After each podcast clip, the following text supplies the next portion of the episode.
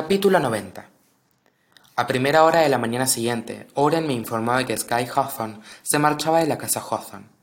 Se iba a vivir a otro lugar, y Grayson había dado órdenes del equipo de seguridad de que no la dejaran volver a la finca. ¿Tienes idea de por qué?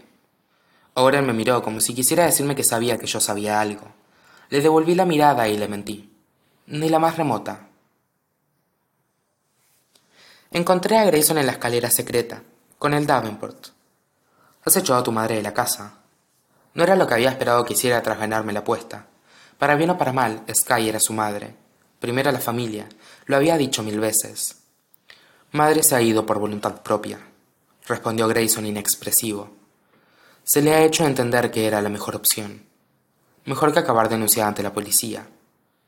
Ganaste la apuesta, le dije a Grayson. No tenías que... Se volvió y subió un escalón para estar en el mismo que yo. Sí, era necesario.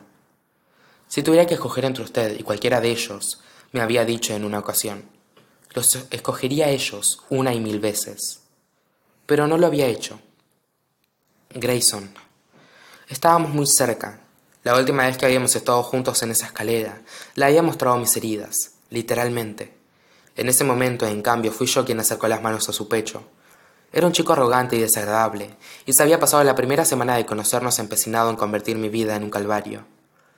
Todavía estaba medio enamorado de Emily Louthlin, pero desde el primer momento que lo vi, quitarle los ojos de encima me había resultado casi imposible.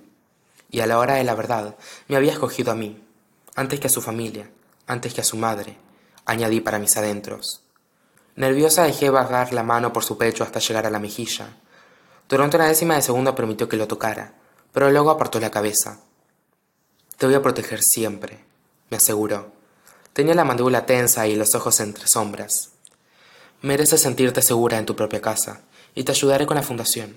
Te enseñaré lo que necesitas saber para vivir en este mundo como si hubieras nacido en él. Pero esto, nosotros, tragó saliva. No puede ser, Avery. He visto cómo te mira Jameson.